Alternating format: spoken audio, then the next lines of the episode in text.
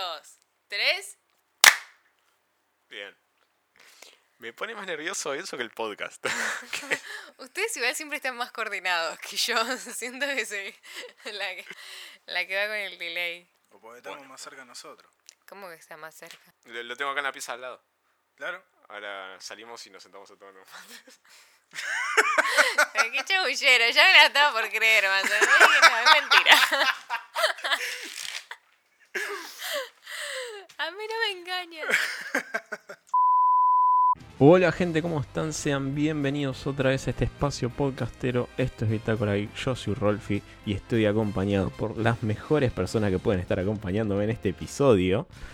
Primero por ella, Agustina Med, ¿cómo estás? Hola a todos, ¿cómo están? Bienvenidos una vez más a Bitácora Geek. Un placer. El placer es todo nuestro. Rodri, ¿cómo estás, papá? Bien, ¿ustedes cómo andan, gente? ¿Cómo, cómo, cómo los trata la semana? Yo estoy feliz, contento, arranqué las vacaciones, no, no puedo más de la alegría, aunque estoy cansado, hecho mierda y todo lo de siempre. pero por lo menos estoy de vacaciones. Estaré hecho mierda, pero tengo vacaciones y eso no todo el mundo lo puede decir. Eso es lo importante. ¿Venís estando de vacaciones igual después? ¿La semana que viene? Déjamelo ver. Hay que ver si no está en Bahamas y si tiene Claro, señales de allá. Claro. Le, le pagan mucho acá en el podcast y se va a ver, una semana a Dubai. Si, si entendemos como Bahamas, el río Quilmes, ¿no? Claramente. Claro, tal cual. Tal cual. Es nuestro Parecido. Si cerrás los ojos y te imaginas un poco, le pones onda. Claro, con, con el pescado ahí muerto. Que el pescado muerto. Qué buena escena de. ¿Cómo era? De Ocupas. ¿Ocupas era, no? Uh. Cuéntenme qué estuvieron jugando, Rodri. Eh, estuve metiendo un juego coreano. Capaz que a Agus le va a gustar porque es coreano. Eh, Oh, sí. Es un juego de. eh, no me sale lo, lo- la- con precisión lo que quiero decir. Automatización de una base. Es un juego de Ok. estrategia en tiempo real que tiene mucho de. eh, no sé si jugaron Factorio o Satisfactory o los Anno, viste que son simuladores, City Building Sí. Simulator. Bueno, pero este se llama Dyson Sphere Program. Lo aprendí, lo- me puse a jugarlo y no quiero jugar otra cosa más en todo el año. Así de Ah, simple. adentro. Así de simple. ¿Qué, qué lo, Porque- qué lo hace tan bueno? Primero, es en el espacio, es un City Building Simulator en el espacio. Y además, el universo que se te crea, el sistema que se te crea, que vos tenés que conquistar, entre comillas, se hace en forma procedural. Y vas conectándote entre los planetas para sacar como la energía que tiene esa estrella del sistema. Y así vas alimentándote para conseguir eh, llegar a todos los demás sistemas.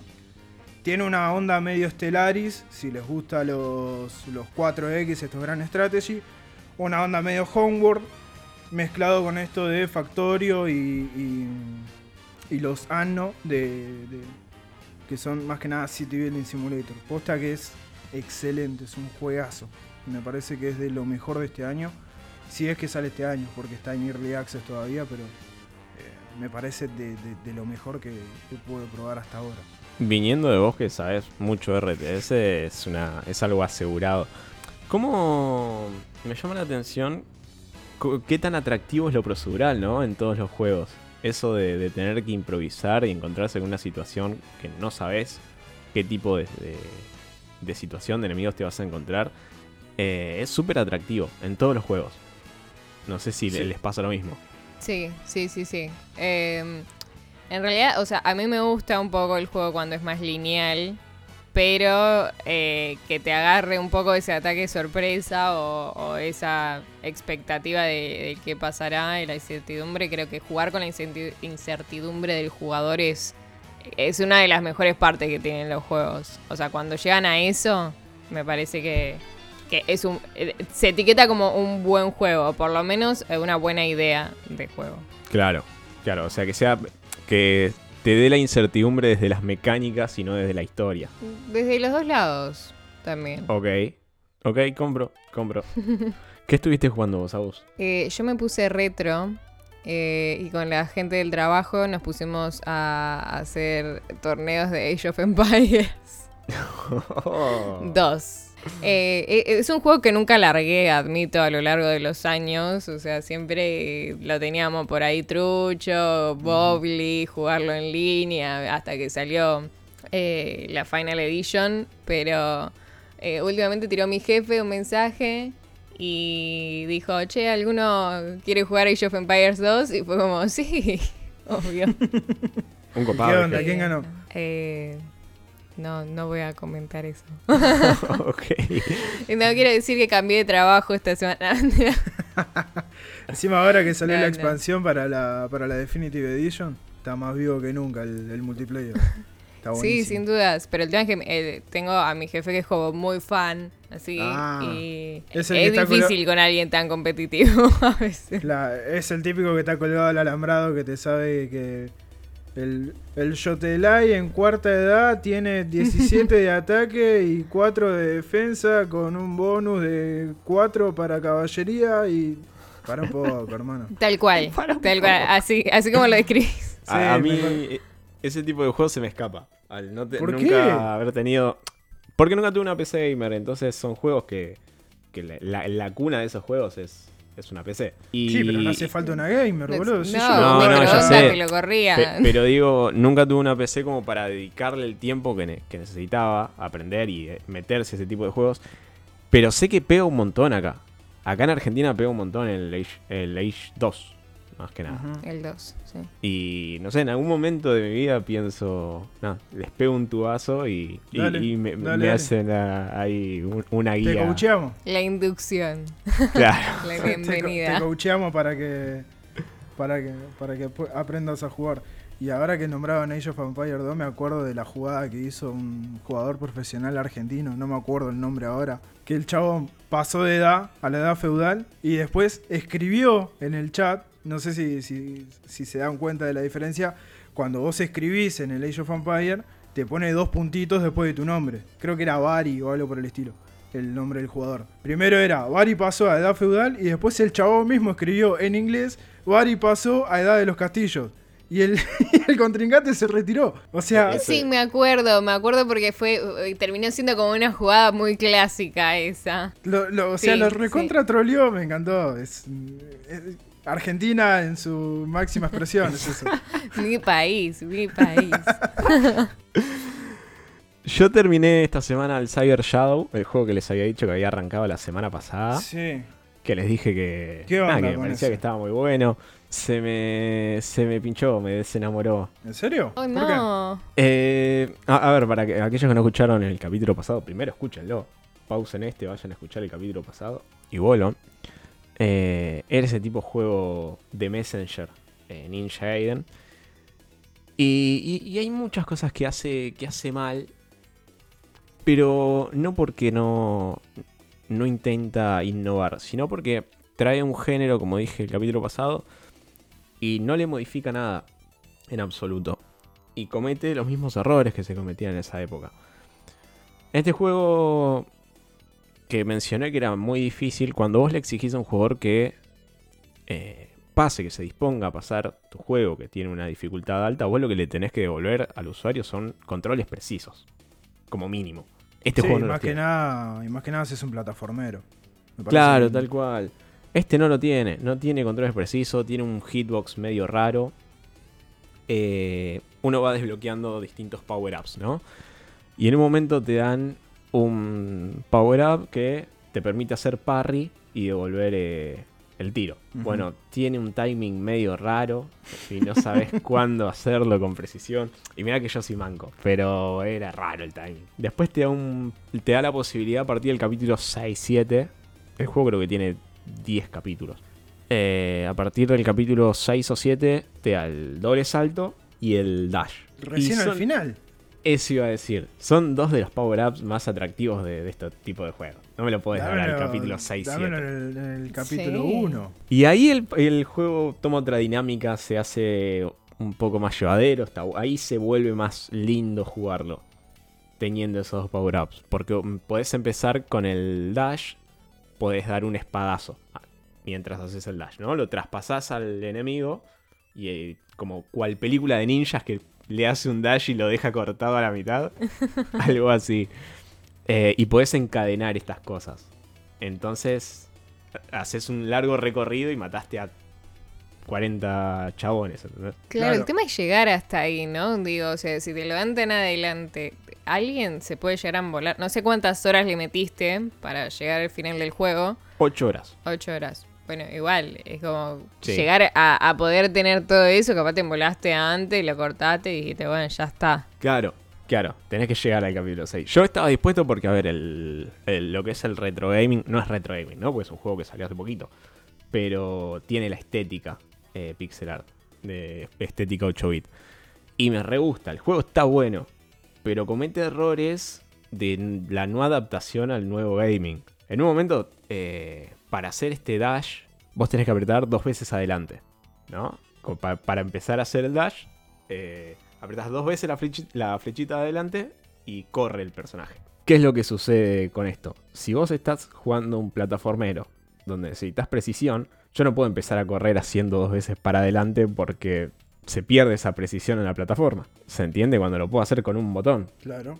Vos Sí, para sí. correr necesitas apretar dos veces la flechita Sí, es- y para el dash pegar el espadazo. Y si vos estás parado en una plataforma chiquita y necesitas correr, no puedo apretar dos veces para adelante para empezar a correr. ¿Se entiende? Tiene esa- esas Sí. decisiones súper raras. Sí, no tiene mucho sentido. Eh, y, y, a veces el juego se pone bastante bueno. Y es súper divertido, es complicado. El final del juego me recostó. Tiene tres fases, sin spoilear la historia, que no es muy atractiva. Eh, tiene tres fases y es súper difícil. Pero, pero eso me, costó mucho desde los controles. Más habiendo jugado un juego como The Messenger hace poco, que imita la estética 8 bits y 16 bits, pero desde los controles se ve, se siente, perdón, eh, llevadero. Y este juego no, este juego se siente duro eh, y en momentos donde necesitas precisión y, y te juega en contra. Y no me puedes exigir, no me puedes dar para pasar un juego difícil cuando vos no me, devol- no me devolvés controles eh, pulidos. Claro. Es como, no me estás dando lo básico para que pueda disfrutar tu juego. Claro, exactamente. Exactamente. Y el juego tiene, tiene su atractivo, más allá de la estética que a mí precisamente me gusta. Pero, pero queda medias en un montón de cosas. En la mayoría de los juegos 8 bits de este estilo, eh, lo más destacado siempre es, o una de las cosas más destacadas, es el OST, la banda sonora. Acá pasa medio desapercibido también. Entonces, cuesta quedarse. Cuando entras en la zona, ¿viste? Cuando el- el- uno está jugando un videojuego, entras en la zona donde te olvidas del resto y estás re adentro, Sí. estás ahí. eh, y podés entrar y, y no tenés ganas de soltarlo. El problema es llegar a eso. Para ahí te tenés que comer Claro. Tres horas, dos horas de gaming Claro. para entrar en una situación de esas. Y, y nada, No, es como cuando la serie, viste, te dicen, no, está buenísima, los primeros dos capítulos son un bodrio, Ah. y vos te comiste dos horas, tres ¿Sabe- horas ahí. ¿Sabes qué estaba pensando en eso? Cuando te dicen, no, espera, en la segunda temporada se pone buena. No me voy a comer No. ocho capítulos para después decir, ah, ahora se puso buena. No. Tal cual. Y No, sí, no. pasa eso. Y nada, la, la rebaja. Eh, la- y tenía todas las ganas de que sea un juegazo en todo su esplendor y, y queda medias. Es un juego. Es un juego mediocre. Que no es un juego malo, no es un Claro. juego excelente, es un juego de mitad de tabla. Oh, igual, me- mediocre viniendo de un Es docente. mediocre, es un juego que está en el medio. ¿Entendés? O sea, mi, mi vieja es docente y la vez que me dijo mediocre me sentí como, ya está, o sea, tengo que aumentar ese 8 y tengo que hacerlo. Pará, pará. O- Si es por ocho yo hago un asado. Claro. Bueno, el tema es que es docente de historia y estamos hablando de justamente, o sea, una materia muy puntual que era historia y yo siempre en el medio, ¿viste? 7, 8, 7, 8, que para mí era un lujo. Pero bueno, mi mamá no opinaba lo mismo. Así que- Gracias a Age of Empire por enseñarme historia. Creo que nunca estudié historia en el secundario por, por jugar a Age. Yo quiero saber, eh, o sea, bueno, eh, Rolfi no, porque no lo jugó, pero Rodri, a ver, ¿cuál era, o sea, tu, tu favorito? Yo creo, yo creo que, que todos tenemos ahí. Los míos eran los chinos, amaba a los chinos. Eh, no sé por uh, qué. yo tengo dos. Dos que me. Depende de, de la manera en la que quiera jugar. Si quiero jugar más a la, a la distancia, los británicos. eh, los británicos con los arqueros de. Creo que largo alcance, una cosa por el estilo, no me acuerdo cómo se llama. La unidad especial de los británicos. Que lo, a medida que lo vas leveleando, le vas metiendo cada vez eh, todas las. eh, lo vas haciendo de elite y todo ese tipo de boludeces. Llegan a tener un rango mayor que las torres de vigilancia y que los castillos. Entonces, no vas a gastar plata en armas de asedio o lo que sea, te haces una buena base de arqueros y bajas un castillo en dos pedos. Eso está buenísimo. Y después el otro que son los mini tanques, que son los caballeros teutones. Los teutones me parecen terribles. Y ahora las últimas dos civilizaciones que metieron también están. Necesitan un balanceo en, en cualquier momento. Porque se, se van a la mierda. Pero Claro, o sea, son muy superiores. para mí, para mí, a mi gusto, con la nueva expansión, ahora son tres las civilizaciones que me gustan. Son los sicilianos, los británicos y los teutones. Ay. Son buenísimos. Que son Ustedes buenísimos. no lo están viendo, Porque- pero a Rodri le brillan los Sí. ojitos cuando está hablando de esto. Sí, eh, una- tiene una emoción. Yo dije, ahí sí la pregunta indicada. Me puse a jugarlo para probar la nueva expansión, para tener una, una opinión y todo ese tipo de cosas. Y cuando dije, construyen demasiado rápido los, los centros urbanos. Y después me, me puse a ver el- la, la descripción de la civilización y todo ese tipo de cosas. Dice que en la tercera edad empiezan a construir un 100% más rápido los, los centros urbanos. Y que por cada centro urbano te dan un ejército de 5 unidades de la unidad especial de los, de los sicilianos. Entonces, claro, llenás de centro urbano todo el lugar y después ni, ni pagás por, por los cosas. Y te haces un ejército y. nada, es, es buenísimo, sí. la- esa civilización. Así que bueno. Bueno, ya saben que nos pueden contactar para jugar Age of Empires 2. Sí, o al Age of Mythology, o al Race of Nations. El Mythology, qué buen juego. Necesito la remasterización. ¿Sabes qué? Nunca lo jugué y, y siempre me decían, ay, no, yo- poner, era, era como el equipo, ¿viste? Yo juego Age of Empires, yo juego Age of Mythology, yo juego Dota, yo juego LOL, Sí. ¿viste? Que siempre son como veredas. Lo que pasa que es, es un toque diferente. Para mí es mejor el Mythology Sí. que, el, que el Empire. Para mí. Pero en la popularidad, vamos Boquita, vamos a Age of Empire. Gusto personal, me hago el gourmet y te digo, no, a mí me gusta más el, el Mythology. Muero porque llegue el aniversario de un juego de eso y, y, y escucharte hablar de eso. Estoy hablando del juego, boludo, y puse las manos como si fuese a jugar. ¿Entendés lo que, lo que me acaba de pasar? No sé. Bueno. Eh, Por, sigamos, por por eso. favor, porque si no, no eh, vamos a terminar. voy a esperar a que llegue ese aniversario y escucharte hablar de eso. Eh, pasemos a la, a la primera sección de, de lo que es este episodio, en el cual vemos un aniversario de, de la semana de un videojuego, un estudio, un desarrollador que haya cumplido su aniversario esta semana y hablamos un poquito al respecto. Como no es mi no es mi zona en la que me siento cómodo, el juego sobre el juego que me siento que perdón, que cumple el aniversario hoy, va va a desarrollar esto la señorita Agustina Ahmed. Bueno, eh, yo sí, ahora entro en mi zona de confort. Entro en, en mi tipo de juegos porque eh, voy a tocar nada más y nada menos que un RPG que amo, amo, amo. Y voy a seguir insistiendo que amo jugar sola.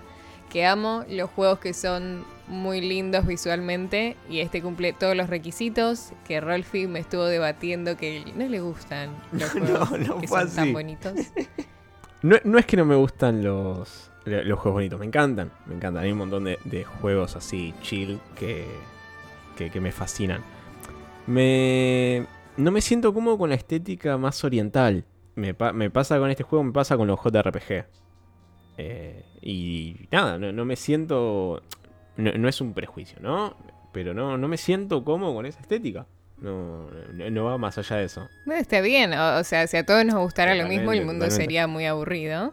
Pero bueno, voy a, a dar el nombre de este juego que ya les vendí, que es nada más y nada menos que Nino Kuni, que está, estuvo de aniversario, vamos a decir que estuvo ahí de aniversario, porque, eh, bueno, digamos, en 2013, Ujú. Para esta fecha, en 2013, llegó a lo que es Occidente el juego, bajo el nombre La ira de la bruja blanca, que es la primera entrega de Nino Kuni. Eh, bueno, para quienes no lo jugaron, es un juego, justamente como bien dijimos, de estética oriental, un juego muy, muy bello, en 2D, un pseudo 3D, vamos a decir, que lo publica Bandai Namco y lo desarrolla el Level 5 o eh, nivel 5, como sea que lo conozcan al estudio, junto con Estudio Ghibli, que es como el Disney japonés, que si no lo conocen necesitan ponerse a ver todas las películas de este estudio porque son bellísimas. A mí me pasa algo raro con Estudio Ghibli, porque yo no conocía a ese estudio, pero sí conocía a la princesa Mononoke, conocía a Totoro, conocía a todos esos, y no sabía que eran de Ghibli. Y después dije, me- ¿de acá salió? No sabía, me, me pasó eso. Es como, siempre me, después me, me termino enterando de quién es el desarrollador o quién es los estudios o ese tipo de cosas. Primero como que conozco el personaje y más que Totoro, bueno, con todos los amantes de los gatos, creo que es el... el Ni siquiera es un gato, ¿Eh? pero... que ni siquiera es un gato, Pero- pero, vi- viste que parece, tiene estética de... y aparte es, lo, es el estereotipo de gato que todo... que todo dueño de gato quiere tener, así gordo, gigante. Así que bueno. Para acariciarle la pancita. Claro. Pero bueno, antes de entrar en detalles de este juego, les voy a hacer como un breve resumen de lo que trata. Es un RPG, eh, el protagonista es Oliver, un nene de 13 años, un niño, vamos a decir, de 13 años, que eh, su mamá muere eh, después de salvarlo de un accidente y en el interín, eh, pasados unos días de esto, un muñeco que tenía Oliver, que le había regalado su mamá, cobra vida. Sí.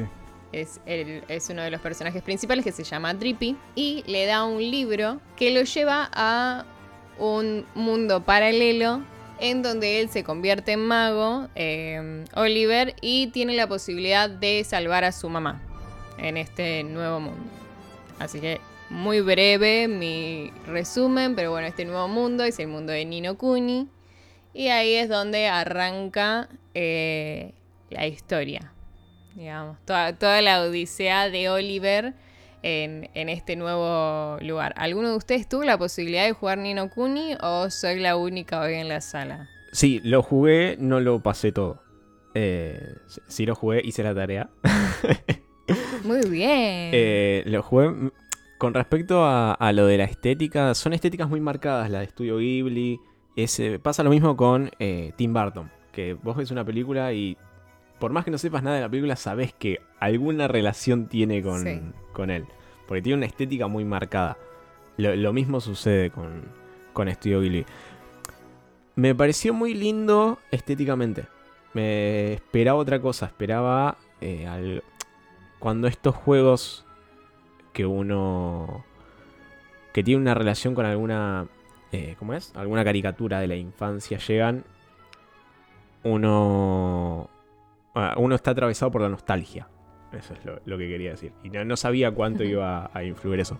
Pero pero es súper lindo súper cómodo súper eh, no sé si es súper fácil de jugarlo por primera vez y nunca jugaste un JRPG eso me, me- me pasa.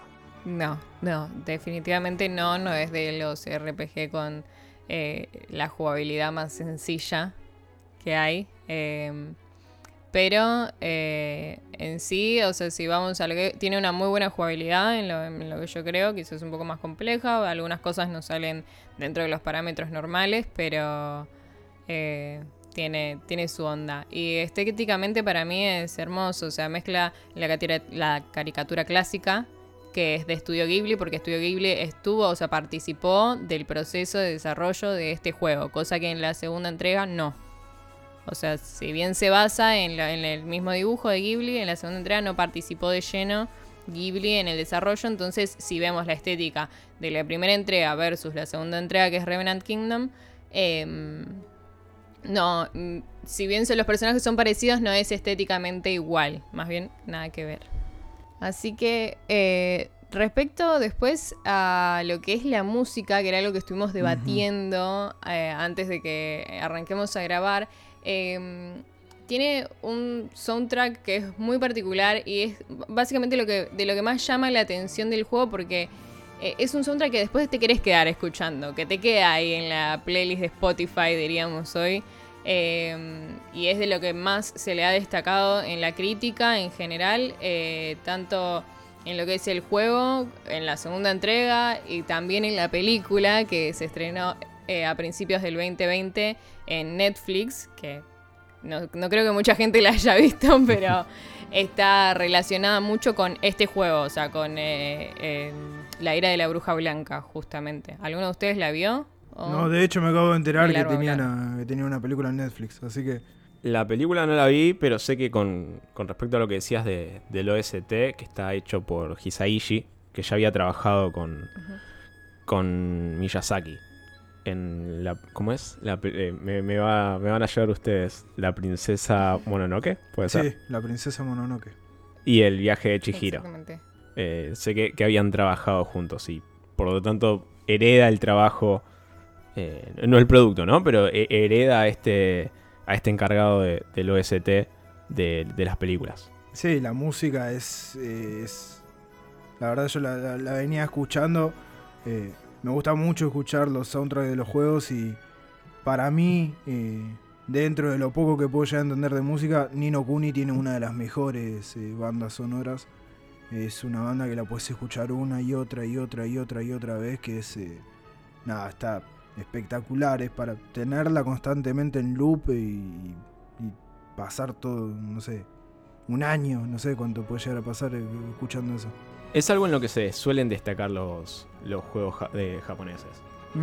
Eh, me- me- se me viene a la cabeza, no sé, la saga Persona, eh, los Final Fantasy. Sí. Suelen tener unas OST súper destacadas. Sí, yo creo que, que al contrario de quizás otros estudios, eh, le dan mucha bola al, al soundtrack, pero también para generar como una experiencia eh, en general, o sea, de la inmersión que sea como todo muy satisfactorio, porque es satisfactorio la vista, es satisfactorio cuando lo escuchás, mientras lo jugás, o sea, eh, sentís como que estás medio en un anime, si querés decirlo, o sea...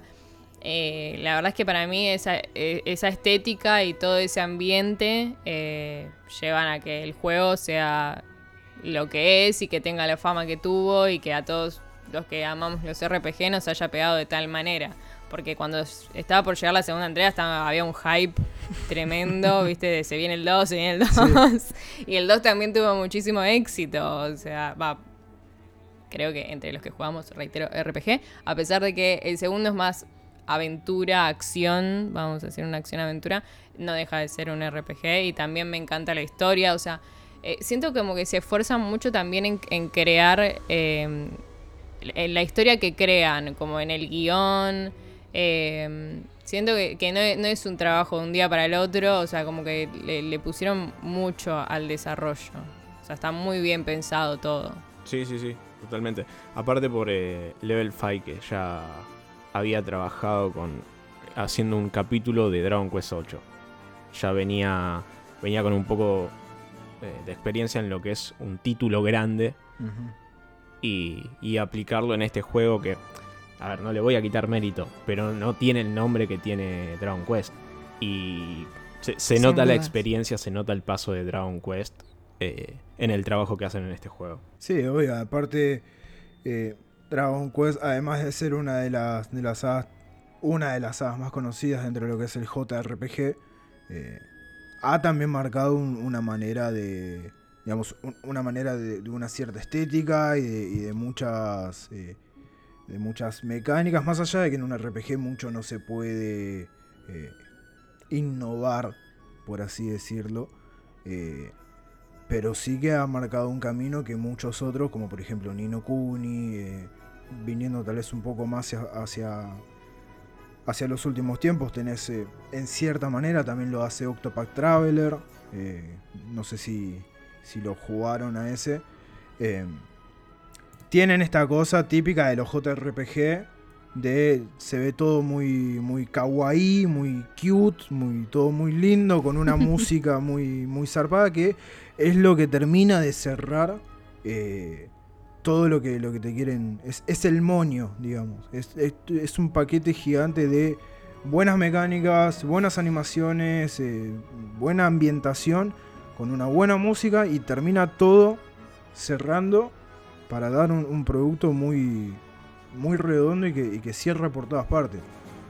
Ahora, a mi parecer, yo creo que como vos decías, eh, como vos decías, Agus, sos una jugadora de RPG. Ahora, el que está acostumbrado a los RPG occidentales, llamalo Wasteland o, o cualquiera, ¿se le va a hacer complicado jugar un JRPG, un RPG japonés, o, o no, no lo crees tan, tan así?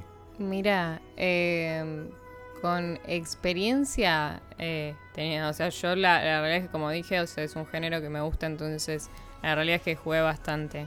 Tiene sus diferencias, no te voy a decir que no.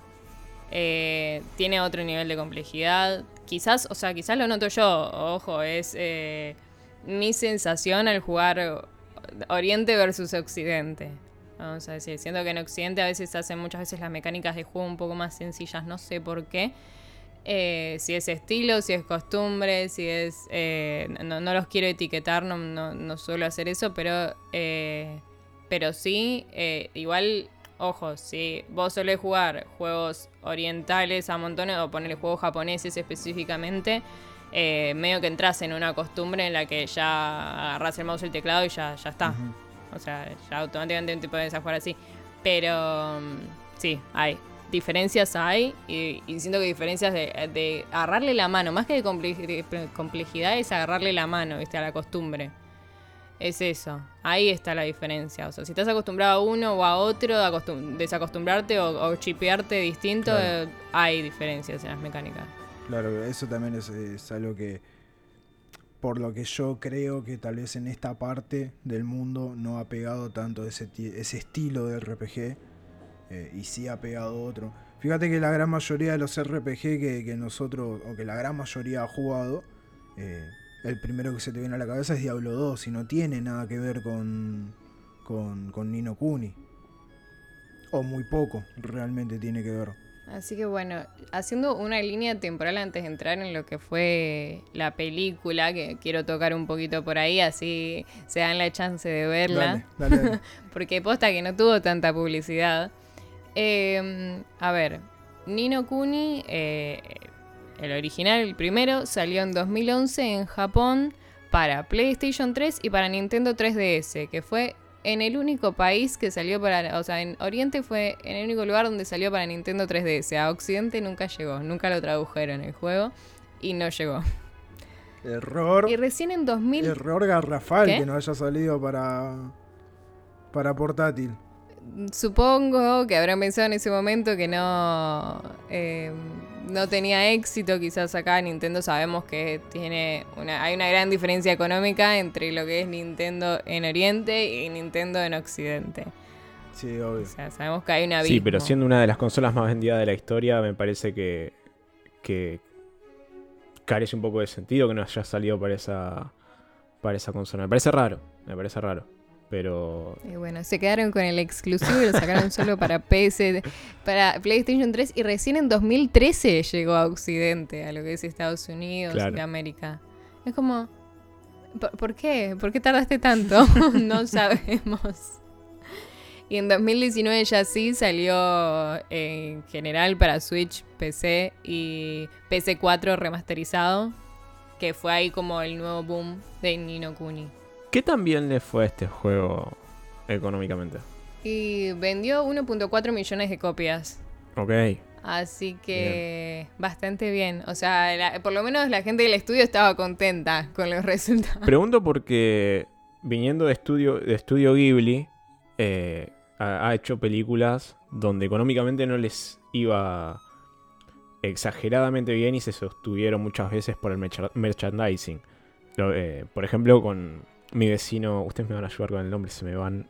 eh, Mi vecino Totoro. ¿puede ser? Exactamente. Eh, eh, con esa película pasó eso y generó mucha ganancia a partir del marketing porque no, no podían sustentar otra película únicamente con la ganancia de, de la que habían hecho. Por eso preguntaba. Sí, y, y es también. eh, creo que la gran mayoría de las películas de Ghibli se, eh, no han tenido gran, gran éxito. Ah, son como parte de, cierta manera, de un nicho, si lo queremos ver de esa manera. Sí, sí. Sí. eh, que alguna que otra ha pasado ya a lo que podríamos decir una cultura un poco más pop. No sé si lo quieren llamar de esa manera. Que sea más parte. Sí. mira, siento que en el último tiempo, justamente por eso me gusta hacer este episodio ahora, porque siento que en el último tiempo creció muchísimo esto. Como vos dijiste, se volvió parte de la cultura popular. Yo no sé si cuando, o sea, Totoro ya tiene un montón de años. ¿Por qué ahora lo estamos viendo en todos lados? O sea, ¿por qué ahora vemos cartuchera, lapicera, muñequito, la mochila, la bolsa del supermercado? O sea, todo tiene Totoro. Ah, hay un montón de merch de pronto de Totoro y es una película bastante vieja. E hizo un montón de cameos. Mi vecino Totoro salió en el 88. 16 de abril de 1988 se estrenó en Japón. Así que bastantes años tiene ya. Envejeció súper bien, vamos a decir. envejeció de 10. Sí. sí, sí, sí, porque ahora es un, auge toda la cultura Ghibli increíble. Y no voy a culpar a Netflix de esto porque es anterior. O sea, Netflix nos dio la facilidad de poder ver quizás las que nos quedaban pendientes. Bueno, pero no es menor, no es menor. Tenerlo al alcance de tu control remoto, que hoy por hoy hasta el control remoto trae el botón de Netflix. Eh, no, es menor que esté al alcance de la mano tener ese tipo de películas. No, obvio. Yo dije que no le doy todo el mérito. No, no, no, entiendo, entiendo. Siento que arrancó la onda kawaii. Acá en, en Occidente pegó antes y Totoro vino con eso. O sea, vino de, regalo. Pero bueno, todo lo que es Estudio Ghibli, por eso, como está en su auge y en su renacimiento y en, un momento boom de cultura asiática, me parece el momento ideal de traer a Nino Kuni a la mesa. Jueguenlo. Miren la película. Háganme caso. ¿Qué conviene más? ¿Primero mirar la película y después jugarlo? ¿O primero jugarlo y después mirar la película? ¿Qué vino?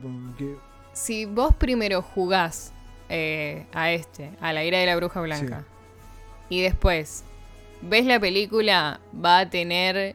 Te, va a pegar más el, sentimiento. O sea, yo creo que, es como que te va a decir, ay, porque. No quiero. ay, quiero hacer spoiler, pero no, debo.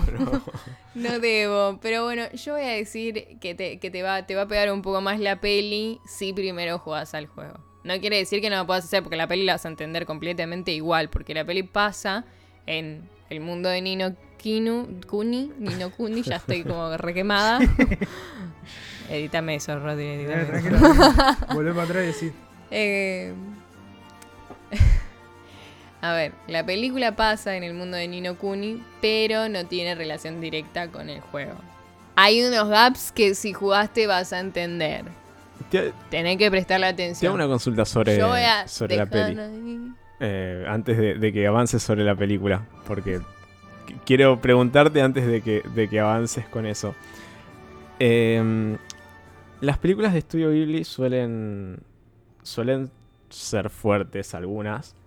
Fuertes en, el sentido de que si estás con la guardia baja vas a estar llorando eh, hecho un bollito en la punta de tu pieza. Eh, ¿Es de ese tipo de películas? Eh, yo creo que sí. Ok. O sea, entre las que menos me hizo llorar eh, está Totoro. la que menos me hizo llorar. Vale aclarar que yo soy muy llorona. Y el juego también, o sea, a mí se me hizo fuerte el juego. El, primero por sobre todo, más, que el segundo. Siento que el primero es como más, más chocante, como dije, viste, está la madre involucrada, un nene chiquito. En la, segunda val también eh, el, el, rey, que es el protagonista, eh, también es chico. Pero bueno, siento como que el, vivir ahí, el experimentar la pérdida de la madre y la búsqueda de revivirla y todo eso es un poco chocante. Y en la película también hay un accidente y también te pega por los sentimientos. entonces, eh, sí, muy, muy ghibliano.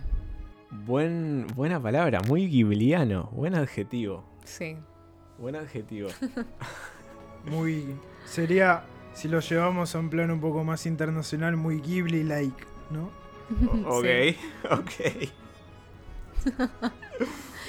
Si ustedes me vieran cuando le estaba eh, explicando a Rolfi recién el, sentimiento, o sea, lo que gesticulé no tiene nombre. Pensé que iba a sacar es como que sentimiento y me agarro el corazón así como que lo, estoy sintiendo en este momento, chicos. Eh, entonces es una recomendación asegurada a vos. Veredicto final. Si no discriminás a los otakus como rol. No, no, no. No, no, es un chiste, fue un chiste, fue un chiste, chicos, por favor, producción.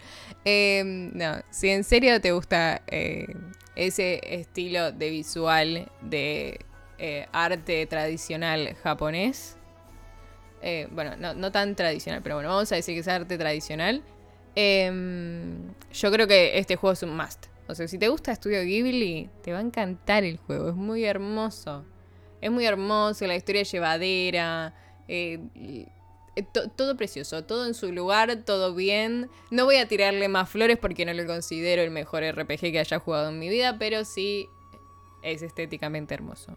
Ok, perfecto. Perfecto, me encanta. Eso. Y si no, bájense el soundtrack, miren la película, vayan por la vía fácil, no hace falta que lo jueguen de lleno, pero tiene esos grips que creo que mm, deberían darle una chance, por lo menos Está- ahí, está al bueno que.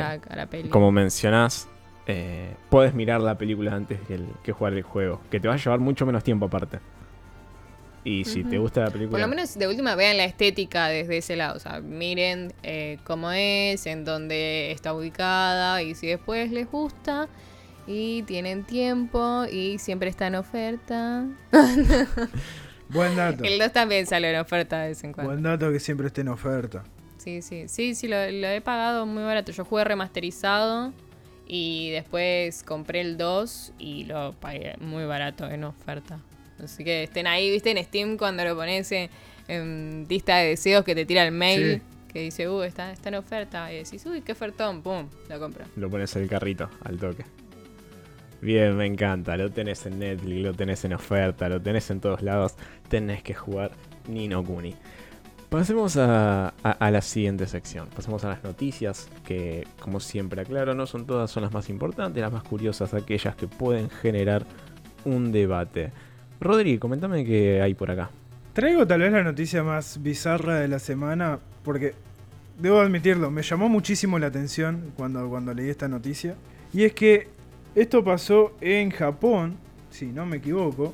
eh, sí, pasó en Japón. Reportado por el periódico japonés Asahi Shimbun, las autoridades japonesas, o sea, la policía de Japón, arrestó a un hombre de 23 años que fue acusado de piratear y vender datos guardados para Pokémon Sword and Shield, haciendo una ganancia de 10.900 dólares por alterar y vender copias de Sword and Shield.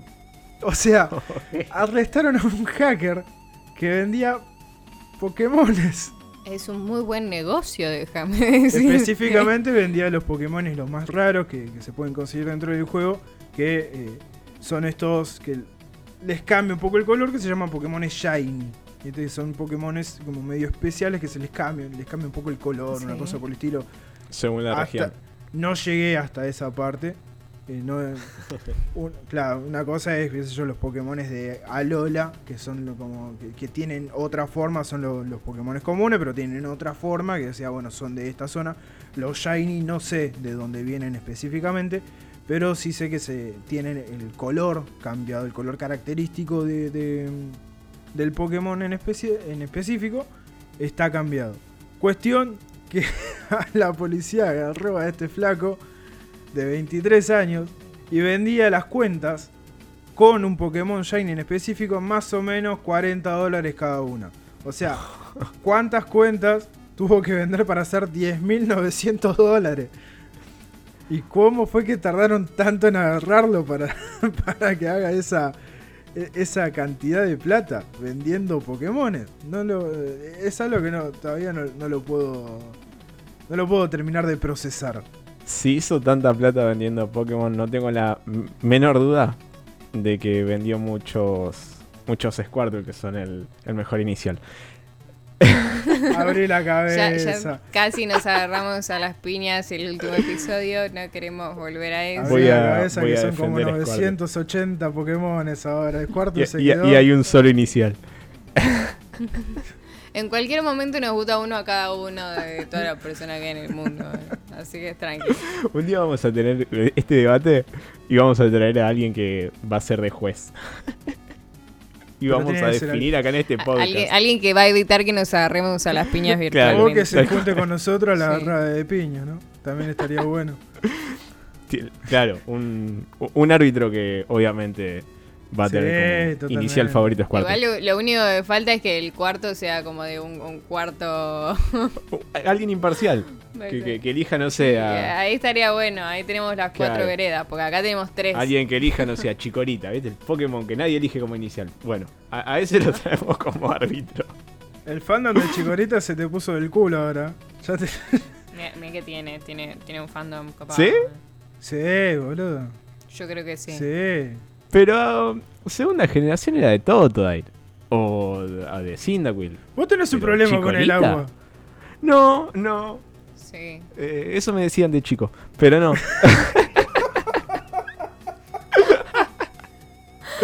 no, no. Ah, eh, hay buenos Pokémones de, de fuego. Y, eh, y hay buenos Pokémones eh, de, de- de aquellos que eligen a Decilo. que deben ser dos Decilo. personas.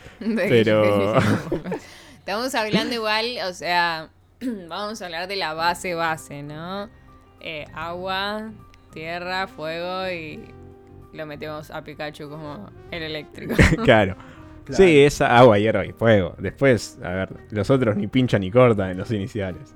Pero se- si hablamos de iniciales, generalmente se toma a la primera generación. claro, por eso lo digo. ¿A la primera generación o a los primeros tres que el juego te pone? Porque es diferente. A ver, de desarrolle. Con cada, con cada entrega nueva de Pokémon en los juegos de Nintendo, Sí. se basa en la, en la generación en la que está eh, en la que está pensado el juego. Entonces, Sí. para cada generación vos tenés tres iniciales. Sí. Segunda generación tenés eh, eh, Chikorita, Totodile y Cyndaquil. Primera generación, Bulbasaur, eh, Squirtle y, y Charmander.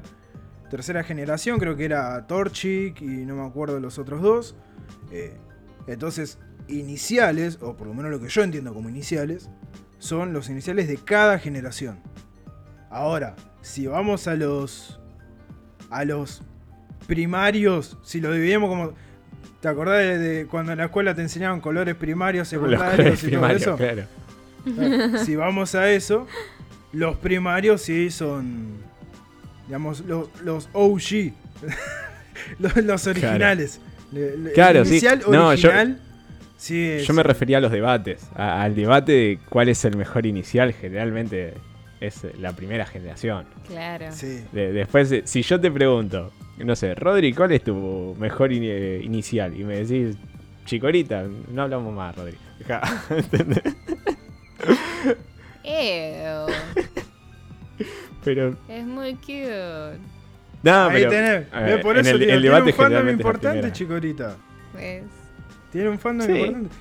Pero bueno, si hablamos de iniciales, primera generación, todo precursores de los Pokémones, acá tenemos uno de cada uno. Exactamente. Claramente. Claramente. Tenés a, a Squirtle y a los otros dos. Eh, Abu, comentame la otra noticia. No, qué bardero, vino, vino picante, vino picante, todo porque no le gusta Nino Kuni. No. Todo, todo porque le cortaron el agua hace dos semanas. Para poco con eso. Comentame cuál es la otra noticia de la semana.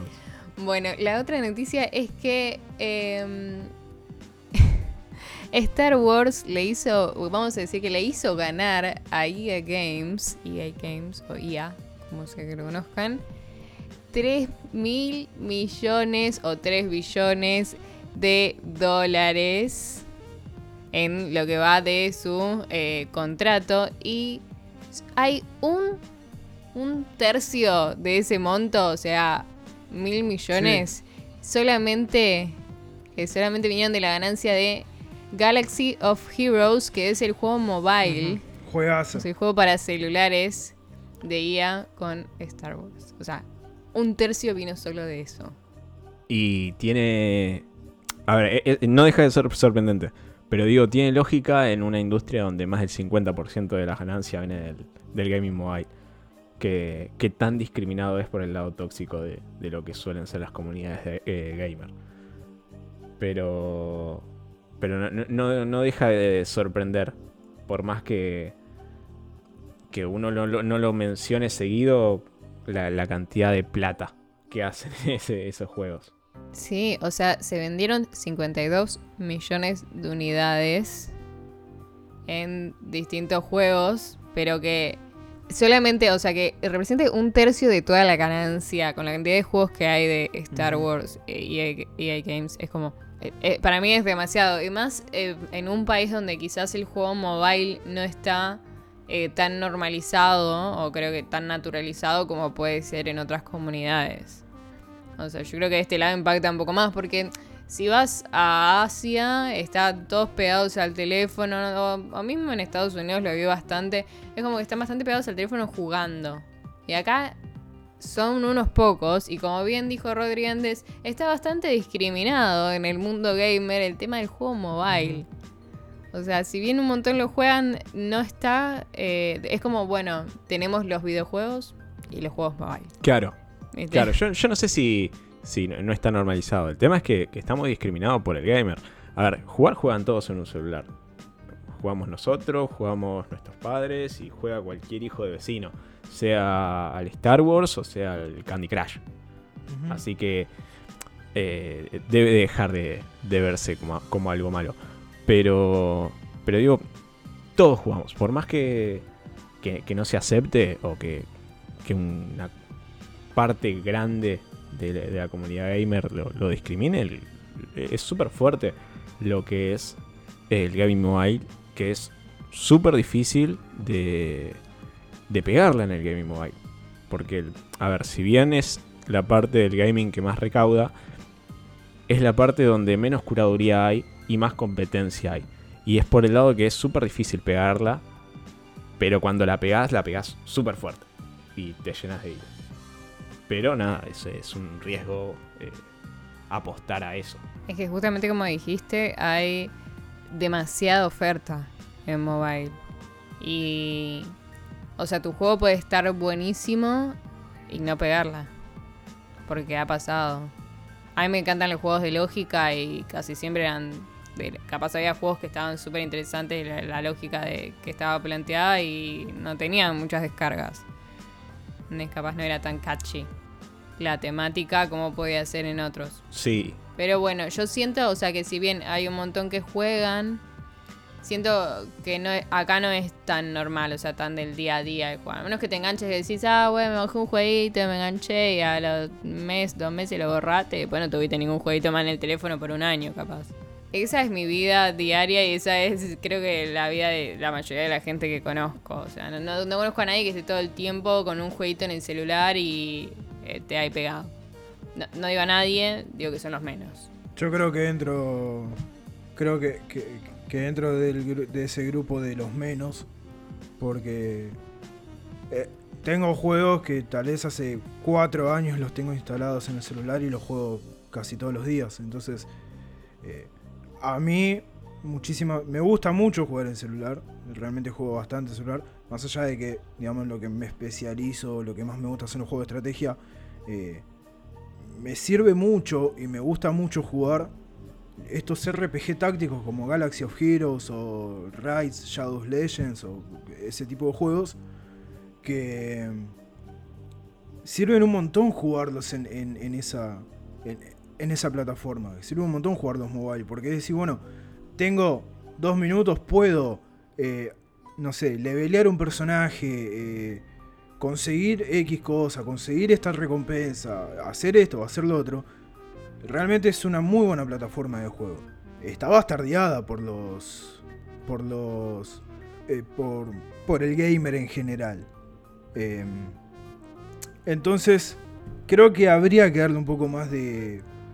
De visibilidad, por lo menos acá nosotros vamos a tratar de lograrlo y, y de que se tome un poco más en cuenta el, el- el gaming mobile. Eh, o por lo menos eso me gustaría, porque hay un montón de, de juegos que, que generan bocha de plata.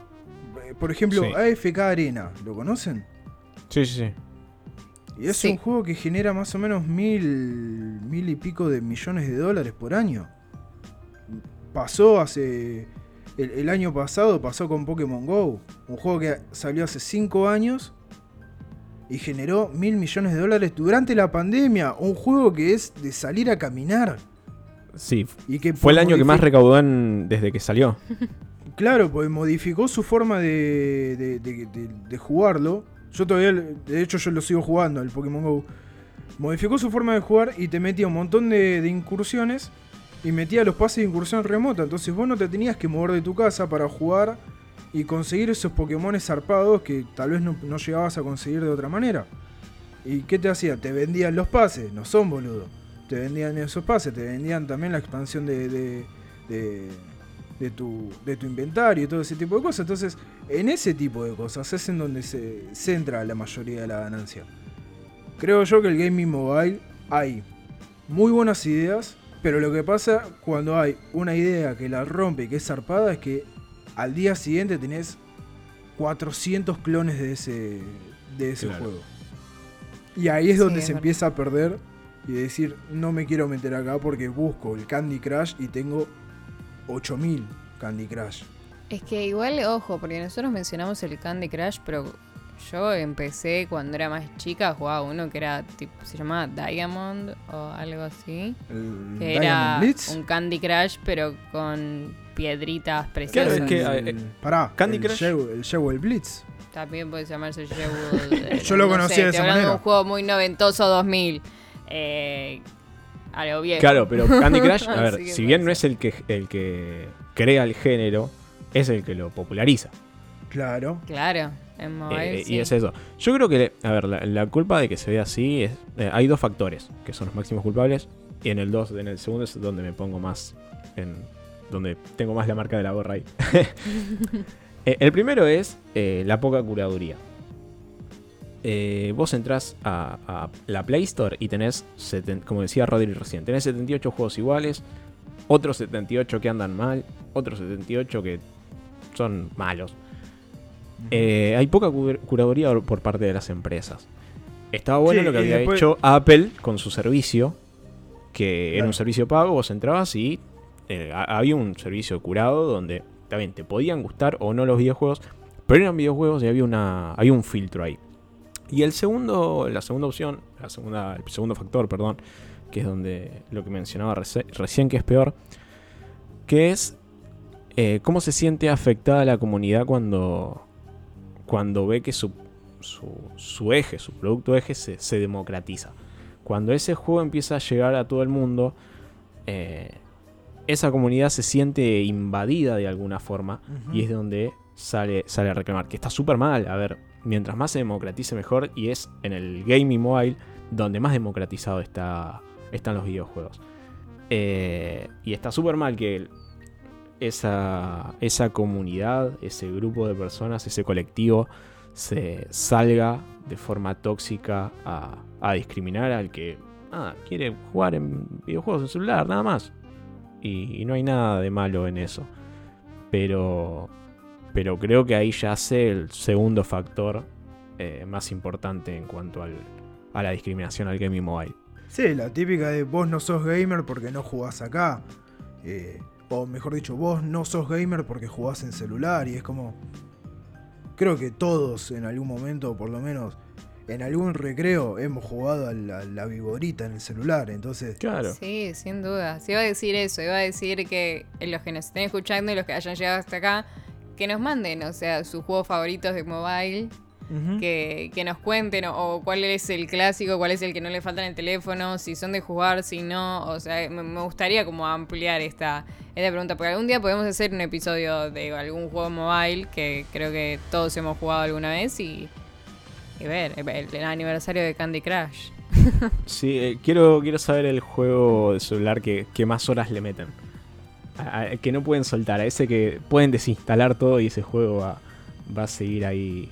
Yo creo que un juego, yo no soy del nicho, pero un juego que siento que cumple con eso que, que estaba diciendo Rolfi un poco, esto de los celos que suele haber entre una comunidad y su juego que se viraliza, eh, está, eh, no sé si alguno sabe de LOL, pero está el Teamfight Tactics.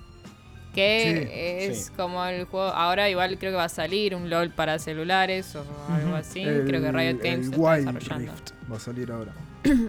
Pero, eh, reitero, yo no soy del nicho, así que pido disculpas si mete la pata. Pero fue un, un juego de, de lo que es LOL que tuvo muchísima repercusión. Siento que entre los juegos mobile fue el que más he escuchado eh, que se juega o que tienen descargado y demás. Y siento que cumple un poco con eso, como, uy, la gente de LOL, de PC, de la vieja escuela, con el choque del mobile. Si bien lo jugaron, yo creo que todo el, todo el que estaba en LOL PC alguna vez jugó Teamfight Tactics. Em, cumple con esto de, mm, ¿viste? ¿Sos jugador de LOL o no sos jugador de LOL? Sí, Claro. últimamente Riot se estuvo abriendo un poco más al gaming mobile. Eh, primero, lo de Teamfight Tactics, que es eh, uno de los primeros auto chess, uno de estos primeros ajedrez automático, como le llaman, eh, junto con eh, lo que en su momento era el Dota Auto Chess, que hoy en día ya es el, el Auto Chess, y que Dota mismo, Valve mismo hizo el Dota Underlords. eh, son como los grandes juegos eh, Auto Chess, yo lo he jugado mucho en celular. De Riot juego mucho a Legends of Runeterra, que es el juego de cartas de, de, de LOL. Lo juego muchísimo. Lo juego en el celular y también lo juego en, el, en, la computadora. Creo que hay que por ahí viene un poco la, mano de lo que vos decías, Agus, de se sienten un poco. Es, co- Teamfight Tactics es como que supo mantener un poco esa línea de decir, bueno, se puede jugar tanto en mobile como en computadora y está bien. Y eh, eh, lo que tiene de bueno ese, ese juego es que no hay un chat, entonces no se puede ser tóxico con el otro. Más aún don- cuando la línea entre lo mobile y, y las consolas está cada vez más. eh, ca- cada vez es menos visible. Hoy podés jugar Genshin Impact en el celular y podés jugar Genshin Call Impact en PlayStation, Call of Duty. Eh, hoy lo- los celulares son cada vez más avanzados y la diferencia cada vez menor. Sí, está bien, tenés que tocar la pantalla, vas a ver un poco, tener un poco menos de resolución, pero lo podés jugar igual eh, y una cosa no te hace menos gamer, entre comillas, No. que la otra. Hablemos de la competencia directa de Fortnite en lo que es mobile, que es Free Fire. Arena Free Fire. ¿Cuánta gente lo usa? ¿Cuánta Estaba gente por lo comentar juega? eso. O sea, hoy en día encima hay un montón de competencias de Free Fire que son streameadas, que son comentadas. O sea, Free Fire yo me acuerdo que yo creo que su auge fue eh, cuando salió el juego, cuando se viralizó el juego mobile. Y es como, o sea, yo creo que nunca vi eh, este fenómeno como es, es Free Fire. Es Eh, que, que llegue a tener así como tan tanta fama un juego. Pasó también con mobile. Clash Royale, no sé si, se acuerdan. Sí. Sí, me recuerdo. Y así podemos hablar de un montón de juegos que han, la han pegado en, en su formato mobile. Claro, pero que yo tal que vez- llega a ser un o considerado un eSport. Eso es a lo que Ah, voy. sí. Sí, sí, Sí, sí, sí, sí. No, Sí, no yo, yo lo más otros. cerca que estuve de eso fue Clash Royale, pero sí entiendo y, y también hay que entenderlo como que ya no es un nicho. Porque si recauda más del 50% de las ganancias de la industria del gaming, ya no es un nicho. Pero bueno, pasando a la tercera y última noticia que, que traemos acá.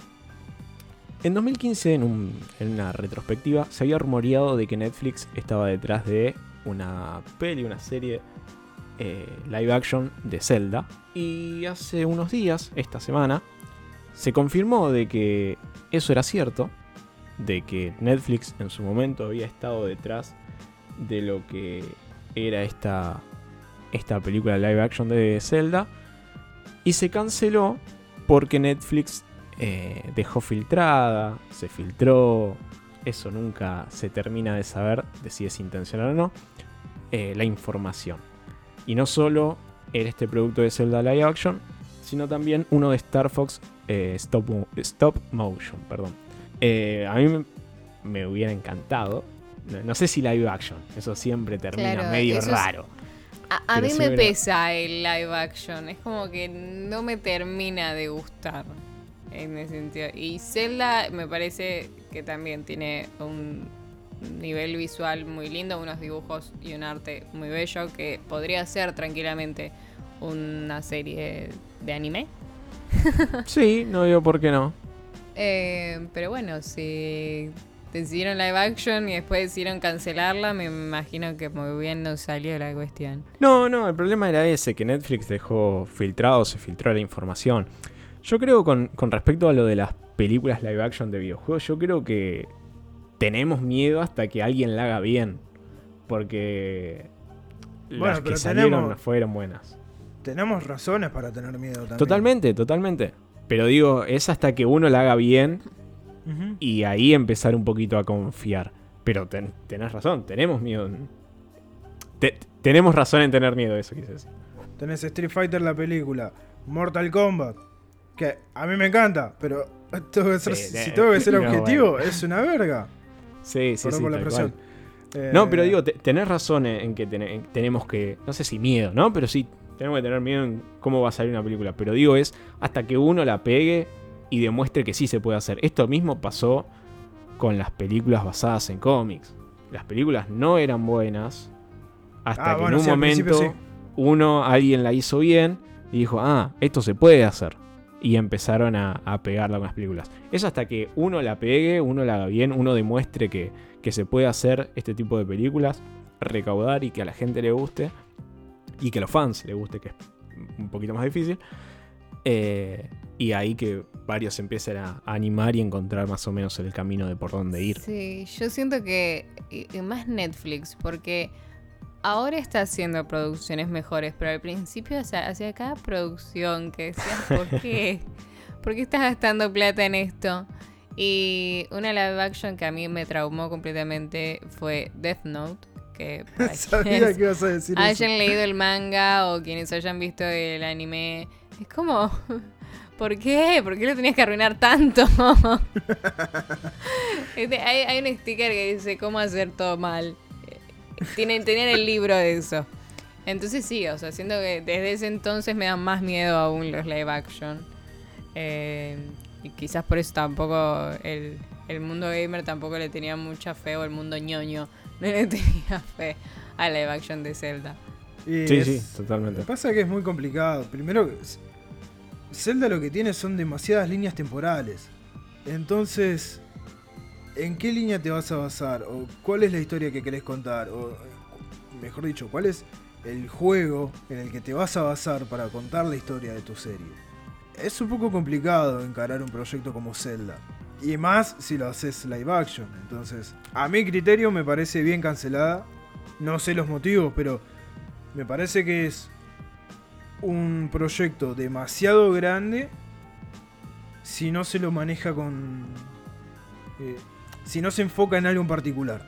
Entiendo. Porque no Hay estamos que hablando... ser muy minucioso, sí. Claro, para- porque no estamos hablando de algo que salió hace dos días. Es un juego que salió hace 35 años y durante 35 años hay gente que aún todavía no entiende cuáles o cuáles son las líneas temporales que mantienen los juegos.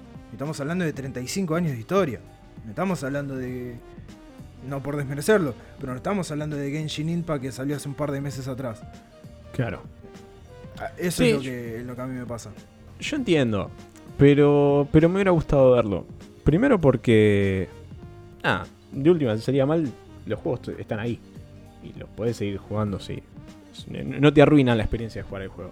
Después de que el Nintendo de hoy ya tiene en el historial una película muy mala eh, y que no es la primera vez que van a dar este paso. Entonces ya creo que lo tratarían con un mayor cuidado o harían que se cuide un poco más el producto. Y después, con respecto a lo de las líneas temporales, se puede contar una historia aparte. No hace falta basarse completamente en un videojuego. Lo mismo, vuelvo a caer en el mismo ejemplo, en los superhéroes.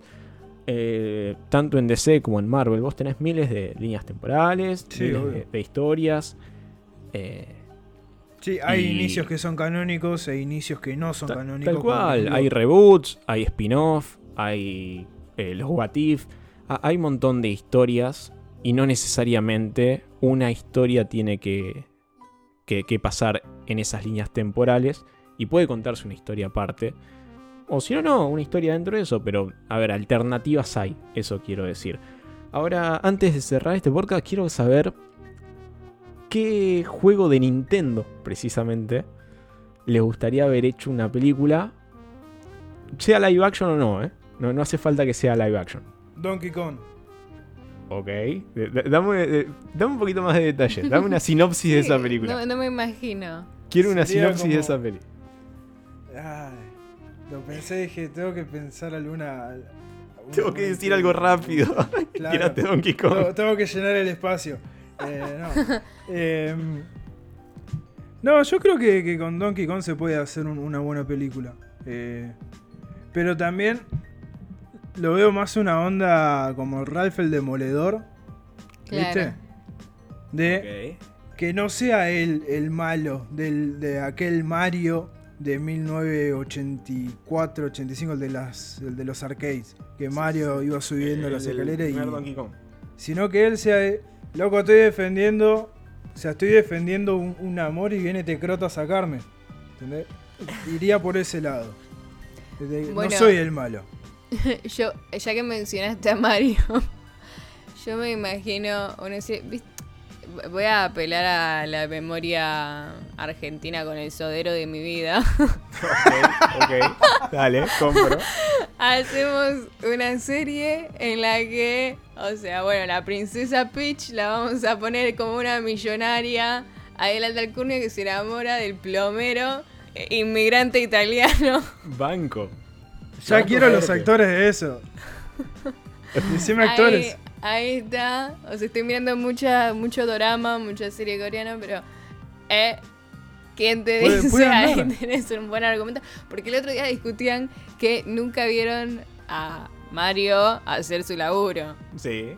Entonces digo, ahí lo tenés, al plomero le va a arreglar la cañería a la princesa Peach y se la levanta. Se viene un Sebastián Estebanés, Karina Zampini. Claro, tal cual. Yo haría una peli de, de Splatoon y contaría todo el contexto racial que tiene el juego. Raro, Splatoon. Te pusiste No sé por qué. Así, no live action, ¿no? Animada. Pero que, que tenga una. Que tenga este, esto que decía recién. De contar la historia del contexto racial que tiene el juego. Y que sea. Que sea una película a- a- apuntada al público adulto. No, no sé si una película para chicos chicos. Sino. Una película animada que apunte al público adulto. Un. Love, Dead and Robots, pero de. Claro. De. Splatoon. Bueno, dale, dale con una de esas animaciones. ¿Sí? Recompro. Me, gusta, me, me- me encanta, me encanta, me encanta la pluralidad de ideas, o sea, lo, lo diferentes que somos los tres a la hora de, ah, bueno, ¿qué, qué harías si te doy esto? O sea, O sea, ¿qué harías con un- es la típica que harías con un millón de dólares, ¿viste? ¿Qué, qué- qué Claro. vas a hacer?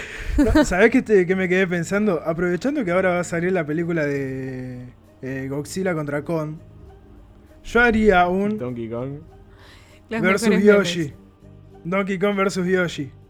Y Yoshi que la pira, ¿entendés? Se pone, en- pone en plan malvado, quiere romper con todo.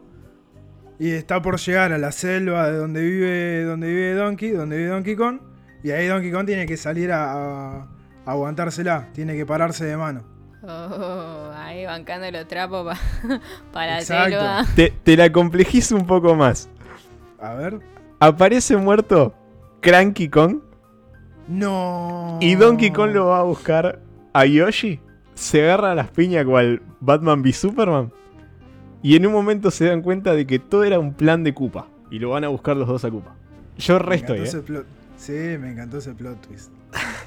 Así Yo que. pensé que ibas a decir güey. que en, en el medio de la pelea iban a decir, no sé, Save Peach o algo por el estilo. Y, ahí como- y después en el, medio, en el medio de la película, de la nada aparece la mano de Super Smash. Y es, ¿por qué? No sé, pero sí, Porque apareció. que no. Y ahí tenemos la película Pixel que mezclaba Claro. todos los jueguitos. ¿Qué película más fea, por favor? Yo la fui a ver al cine encima. Me quiero matar. Oh, no. No gasto dinero en eso. Cualquier cosa, si me quieren comprar la idea, saben que me pueden encontrar acá en este podcast. Yo creo que la, la mía es más factible. Ideas. La tuya la veo más factible de que se haga realidad. Es que hay un montón así, si no plomero, es herrero, viste, es mecánico. Pasión de Gavilanes fuerte, se llama eso. No sé bueno, si la pero ahí tenemos una temática más cowboy ahí, viste. Bueno, Los caballos. Mario, Mario en Super Mario Odyssey no estaba en el. en- no tenía un mapa de donde era medio cowboy, medio en el, en el desierto. Sí, sí, sí, sí, sí. Sí. Creo que es el segundo mundo al que va. Ahí tenés la pluralidad de, de- de facetas que puede manejar Mario. Puede ir Bueno, en, en un momento que si la intenta levantar, la lleva en el caballo. Ahí, típica, típica escena, típica que van ahí, ahí, ella eh, atrás. Y Arriba de Yoshi. caballo, Bla, bla, bla. Y con todas Porque estas es el único animal que de carga que tiene el universo de Nintendo. no, no tiene- Chicos, eh, terminamos acá. Sí, con todas estas ideas nosotros nos vamos despidiendo. Cualquier cosa quieren aportar a este proyecto o comprar la idea de las películas y series que dijimos, saben que pueden comprar un cafecito, está en el link en la descripción. Pueden seguirnos en Spotify, en Google Podcast, en YouTube, en Instagram, en Twitter, en Twitter. Estamos hasta en la sopa, como Bitácora Geek y Bitácora Geek Pod en las redes. Yo me voy despidiendo. Rodri, muchas gracias por estar acá. No, por favor, gracias a ustedes por dejarme una vez más flashearla con como se debe.